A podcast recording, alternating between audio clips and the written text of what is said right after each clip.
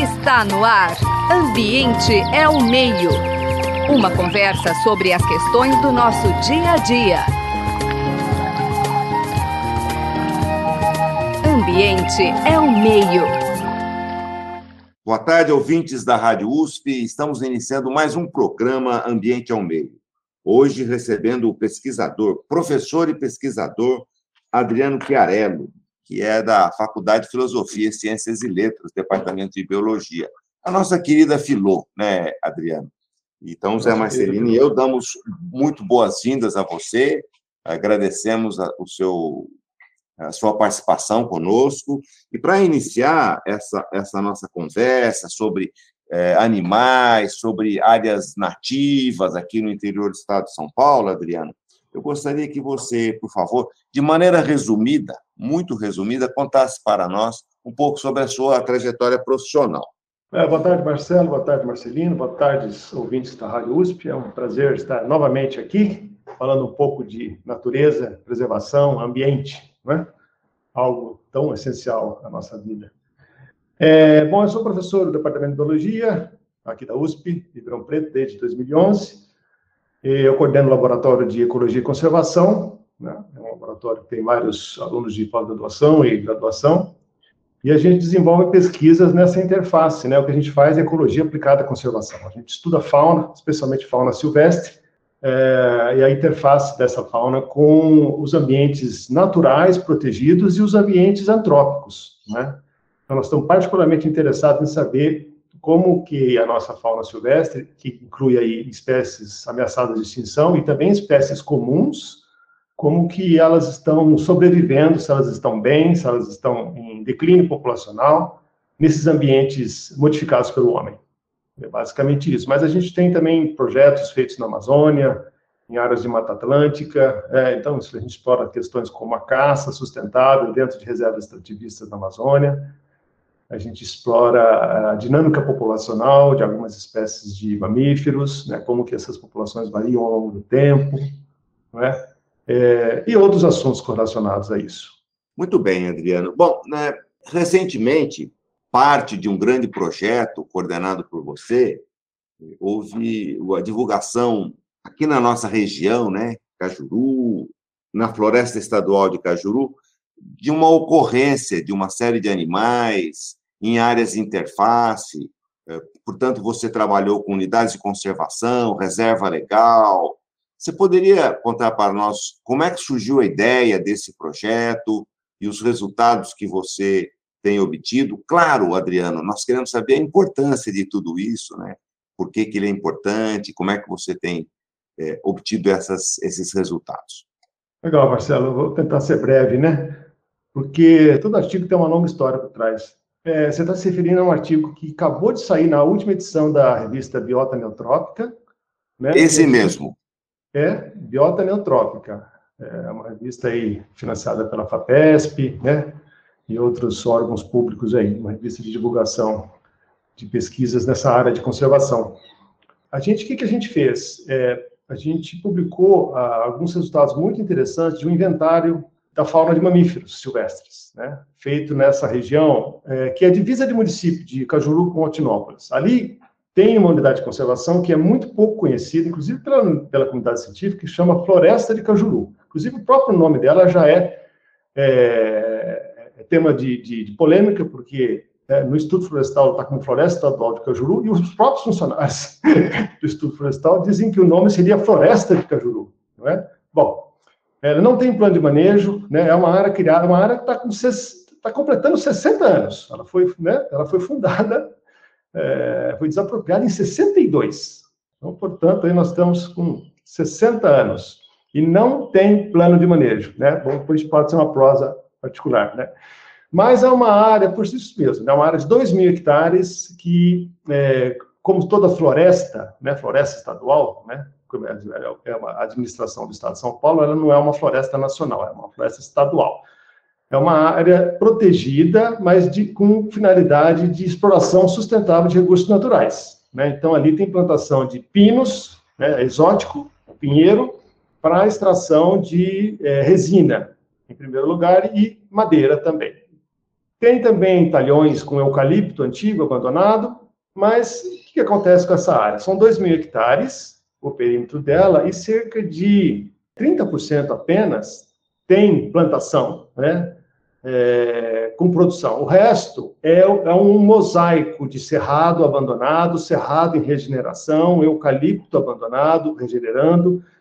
Então, quando eu fui visitar essa área para fazer parte de uma amostra, de um projeto FAPESP, né, que, que, que tinha como carro-chefe é, levantar a situação de conservação do nosso conhecido Tamanduá Bandeira, eu escolhi essa área justamente porque ele era um mosaico interessante entre áreas de produção né, e áreas é, em regeneração do cerrado. E outra particularidade, é uma das poucas áreas do Cerrado de São Paulo com cerrado aberto, aquela, aquela fitofisionomia mais aberta do cerrado, né, em função do solo mais arenoso naquela região. E a outra particularidade dessa área é que do lado dessa floresta estadual tem uma grande reserva legal que é, é administrada, é propriedade da Silvamo, papel e celulose, né? Antiga International Paper, hoje é, chama Silvamo, Silvamo Limitada, se não me engano. São 2 mil hectares de reserva legal. Então, 2 mil hectares de reserva legal, uma reserva privada, né? A reserva legal, vamos lembrar aqui os nossos ouvintes, ela está prevista no Código Florestal Brasileiro, né? Aqueles 20% de que toda propriedade rural tem que ser dedicada a uma reserva legal. Então, essa empresa de papel e celulose, em particular, ela preserva muito bem as suas reservas legais e as suas áreas de preservação permanente. Tem as duas coisas ali. Então, só para a gente concluir, essa área tem 2 mil hectares de unidade de conservação de uso sustentável do Estado e 2 mil hectares de reserva legal do, do poder privado. Então, um bloco de 4 mil hectares, e aí a gente colocou armadilhas fotográficas e nos surpreendemos bastante com os resultados. Por quê? A gente comparou também a, gente fez um levantamento, primeiro comparando essas, as, as, a fauna dessas duas áreas, como eu falei, e depois o entorno, o entorno, né, que seria a zona de amortecimento da unidade de conservação. No caso, a gente fez, a gente estabeleceu a amostragem até 5 quilômetros além do limite dessas áreas. Então, esse artigo traz, vamos dizer assim, um resumo do que a gente encontrou. E o que, que vocês encontraram de que mais interessante, ou seja, não vou dizer surpreendente, porque acho que vocês têm experiência suficiente para ter uma expectativa de vários resultados. Nesses é, resultados encontrados, aquilo que, que mais sim. foi interessante. É, para a fauna foi muito interessante, né? porque é, a gente encontrou, a gente comprovou a presença de 20 espécies nativas de mamíferos, 20. É um, é um número relativamente grande. Dessas 25 ameaçadas de extinção entre elas a onça parda, a jaguatirica, a, o gato mourisco, o lobo-guará e o tamanduá-bandeira. E várias outras espécies que têm importância aí na prestação de serviços ecossistêmicos, várias espécies de tatus, né, e outros bichos aí. Além disso, a gente, quando a gente compara é, a, a, riqueza é, dessas duas unidades de conservação, como eu falei no início, a gente não encontrou diferenças né, as duas áreas né, que têm propostas diferentes, a reserva legal, a, a, riqueza da reserva legal foi igual à riqueza da de conservação, e o que mais surpreendeu a gente, a, a riqueza do entorno da, da, né, dessa zona de amortecimento foi maior do que o que a gente encontrou dentro, ou seja, somando todas as espécies dentro da floresta estadual de mais da reserva legal, né, que é a reserva dois córregos, né, chama floresta de alto valor de conservação, dois córregos, essa reserva legal, essa riqueza, ela é, é, estatisticamente menor do que a que a gente encontrou no entorno, o que demonstra que o entorno é muito rico, é, é um mosaico de áreas produtivas com áreas preservadas na forma de reservas legais EPPs e tem e está constituindo, portanto, habitat para nossas espécies silvestres. Ou seja, essa zona de amortecimento, que é esse entorno que você está mencionando, eu vou encontrar também áreas de APP, que são as áreas de preservação permanente, notadamente as beiras de rio, alguns maciços, alguns formando um mosaico interessante. Eu poderia Exatamente. afirmar, eu poder isso, poderia então afirmar, Adriano, que essas unidades, você mencionou 2 mil hectares da reserva legal, mais 2 mil da floresta de Cajuru, ou floresta estadual, né? não vamos entrar nessa polêmica. Não longe dali, eu tenho 11 mil da unidade de conservação lá em Jataí, que, formando ali um, um processo, eu não sei se eles têm conexão. Eu tenho a, a rodovia Anhanguera, que, que é um marco muito uhum. ruim né, nessa separação, é um divisor importante nesse processo. Deveria uhum. ser estudado muito mais essas conexões, como fazer. Acho que, sem dúvida, isso é importante. Agora, eu posso dizer, então, que esse entorno, mesmo tendo pastagem, mesmo tendo silvicultura, ou até a cana não queimada, claro, senão mataria todo mundo queimado, é, eu posso imaginar que a presença de uma APP em bom estado, dessas reservas legais, compondo esses campos antropizados, como pastagem e tal, eles seguram esses habitats, eles, eles conseguem, nesses animais mais permeáveis, conseguem ter uma boa, um bom resultado? Como é que se enxerga isso? Sim, não tenha dúvida. É, esse estudo é, é, é apenas mais um que vai nessa direção, reforçando o papel fundamental né, para a preservação da nossa fauna silvestre, é representado por essas áreas protegidas pelo Código Florestal. Você está falando aí das áreas de preservação permanente, né, que são essas, especialmente aqui na nossa região, que tem poucos morros, tem alguns morros, mas é muito essa faixa de, de floresta que o produtor tem que preservar é, das margens do, dos rios e dos riachos. Né? Isso aí, é, então, forma verdadeiros corredores para esses animais se deslocarem. E muitos deles encontram hábitat permanente ali. Então, quando você compõe esses fiapos de mata que acompanham os riachos, mais as reservas legais, mais as unidades de conservação, então você compõe um, um, uma paisagem relativamente amigável à fauna.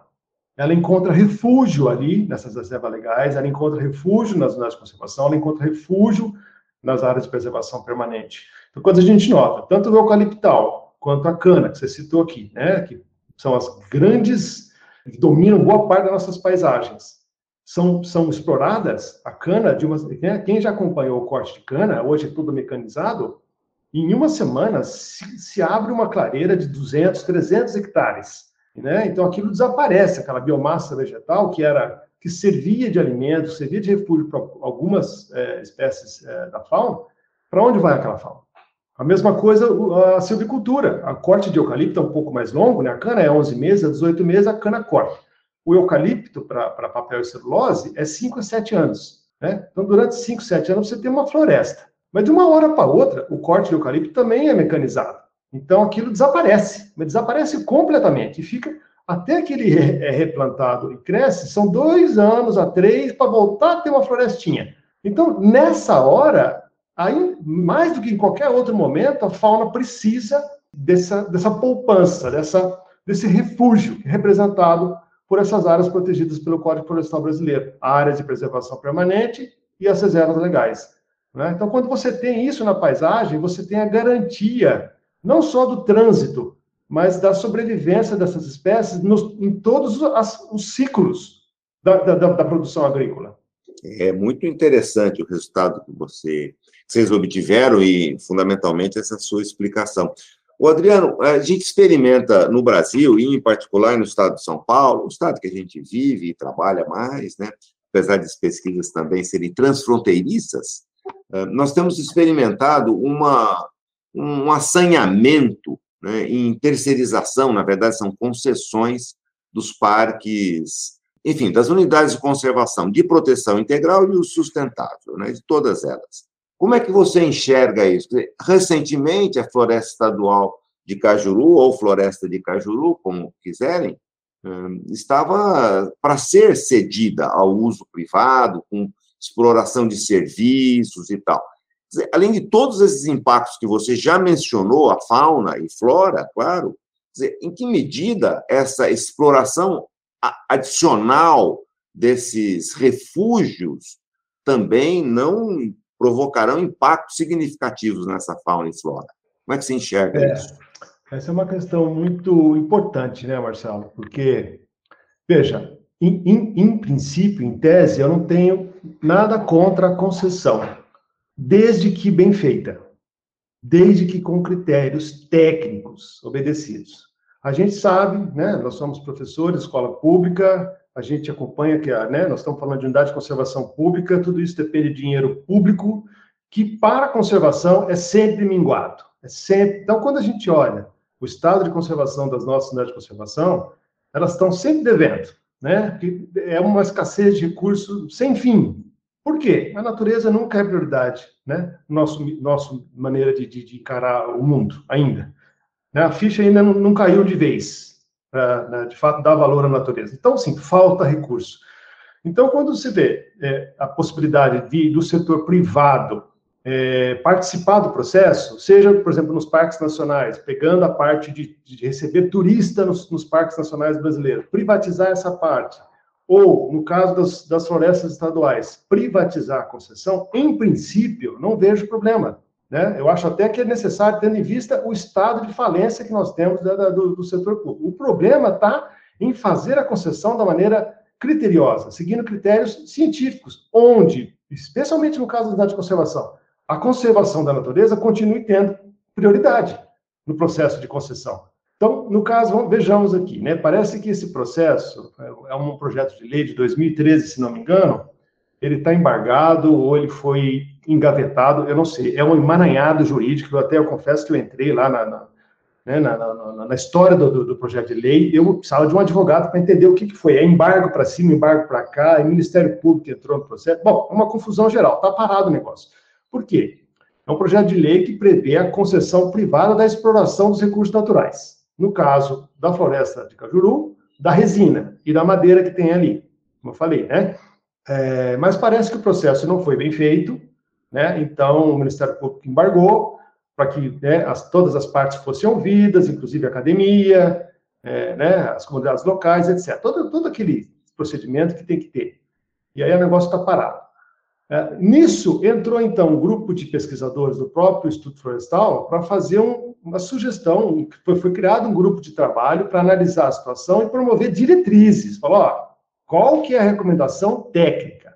E esse grupo de trabalho não é contra a concessão, mas ela deixa bem claro ali, né? Inclusive, ela, ela pega o que é hoje a Floresta de Cajuru, uma das principais recomendações desse grupo de trabalho é que ela seja desmembrada em duas unidades de conservação diferentes. Né? Esses 2 mil hectares que eu falei que hoje compõem a floresta da Aracaju, deveriam ser é, 70% deles transformados numa estação ecológica, seria a estação ecológica de Cajuru, e os outros 30%, onde tem mais resina, fossem transformados na floresta estadual de Altinópolis, com diferentes dispositivos, com diferentes é, finalidades. Mas as duas, mesmo a parte né, que seria transformada numa floresta estadual, que é a parte mais é, silvicultural, com mais é, eucalipto e, e, pinos, também obedecesse rigorosamente o que prevê a lei, né, as leis ambientais brasileiras, preservação de áreas, preservação permanente, reservas legais, áreas vulneráveis, né? E ao longo de 30 anos, ao final, na verdade, a concessão seria para 30 anos, mas a exploração da madeira e da resina seria para 25 anos, e nos últimos cinco anos fosse já feita uma restauração para entrega ao, ao poder público dessa forma. Ou seja, depois de 30 anos, essa área seria devolvida ao Estado nesse, nesse, formato. Essa foi a recomendação do grupo de trabalho que nós encampamos completamente, porque ela valoriza 70% da área, que é a área que nós conhecemos, que mesmo tem esse, esse cerrado é, é, preservado, tem cerrado em regeneração e tem eucaliptos abandonados, onde o subbosque nativo cresceu. Então, é, olha, é, um, é, é, é uma beleza ali. É um lugar bonito de se ver.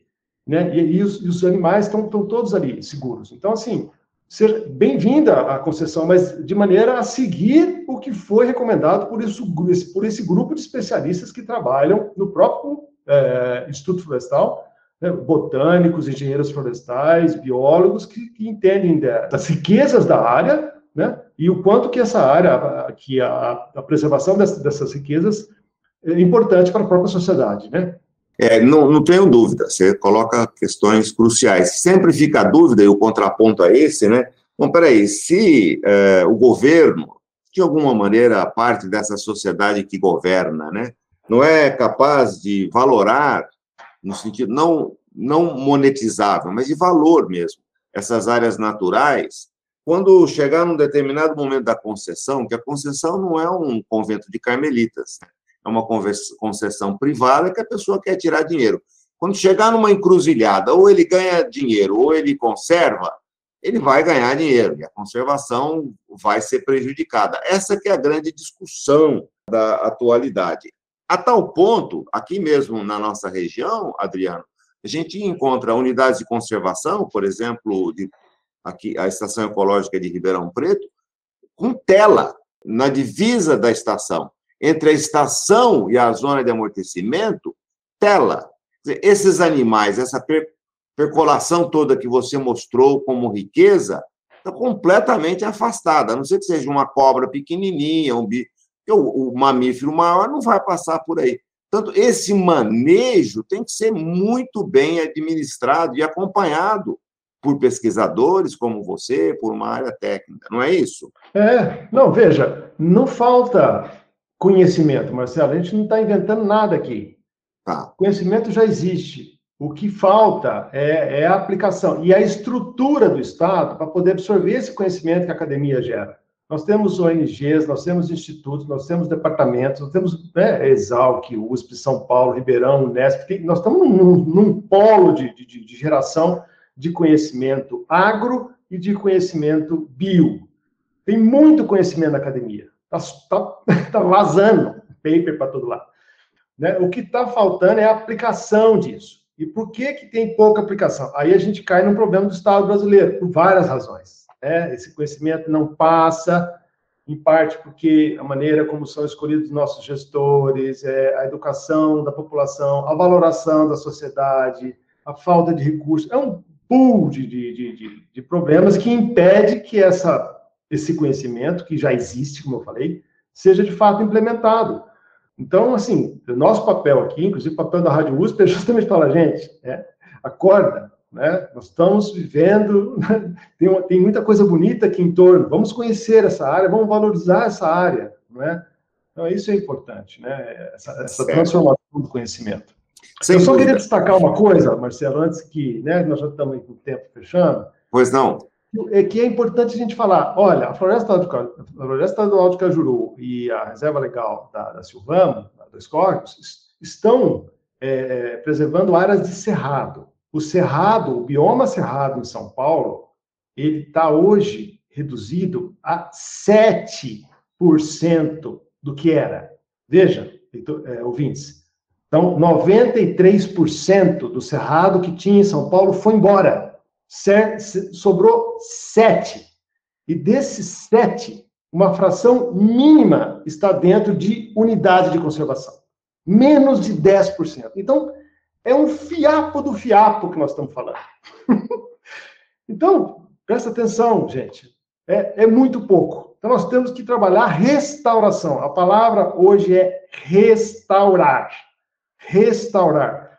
No mínimo, o que diz o Código Florestal Brasileiro. No mínimo, é daí para mais, né? A sociedade tem que despertar para isso, porque a nossa vida depende disso. É, e o Código Florestal Brasileiro fala em no mínimo 20%. No Portanto, mínimo, são no mínimo 20%. 20%. Portanto, eu quero destacar, Adriano, esse, esses resultados que vocês obtiveram e obtêm com frequência, dessa, desse mosaico, da presença de uma unidade de conservação, portanto, de terra pública com terra privada. Esse intercâmbio e essa valoração é que é importante.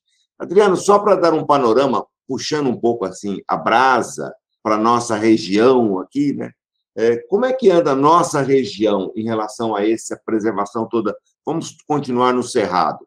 Como é que você entende isso? Só para dar esse panorama final, para a gente realmente encerrar, que infelizmente o nosso tempo já é. se vai, e o Zé Marcelino, que está aqui ao lado, ele é. já está cortando a gente, viu, Adriano? É, não, rapidamente.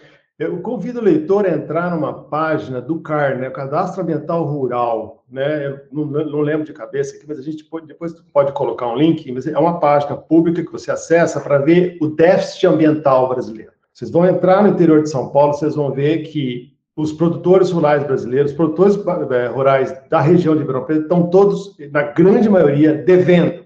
Ou seja, eles não estão protegendo nem o que o Código Florestal diz.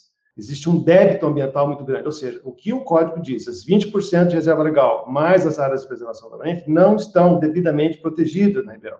A grande região de Ribeirão Preto não tem 14% de vegetação nativa. Então, assim, é, é um mar de cana ou de silvicultura. Então, assim, ela está mal é, no ponto de vista da cobertura de vegetação nativa. Mas, surpreendentemente, algumas espécies, 20, 25 espécies de mamíferos ainda sobrevivem, graças justamente a esse mosaico das poucas unidades de conservação, mais as poucas APPs e RLs. Né? Mas, a gente olhar, voltar para o passado, várias espécies já desapareceram.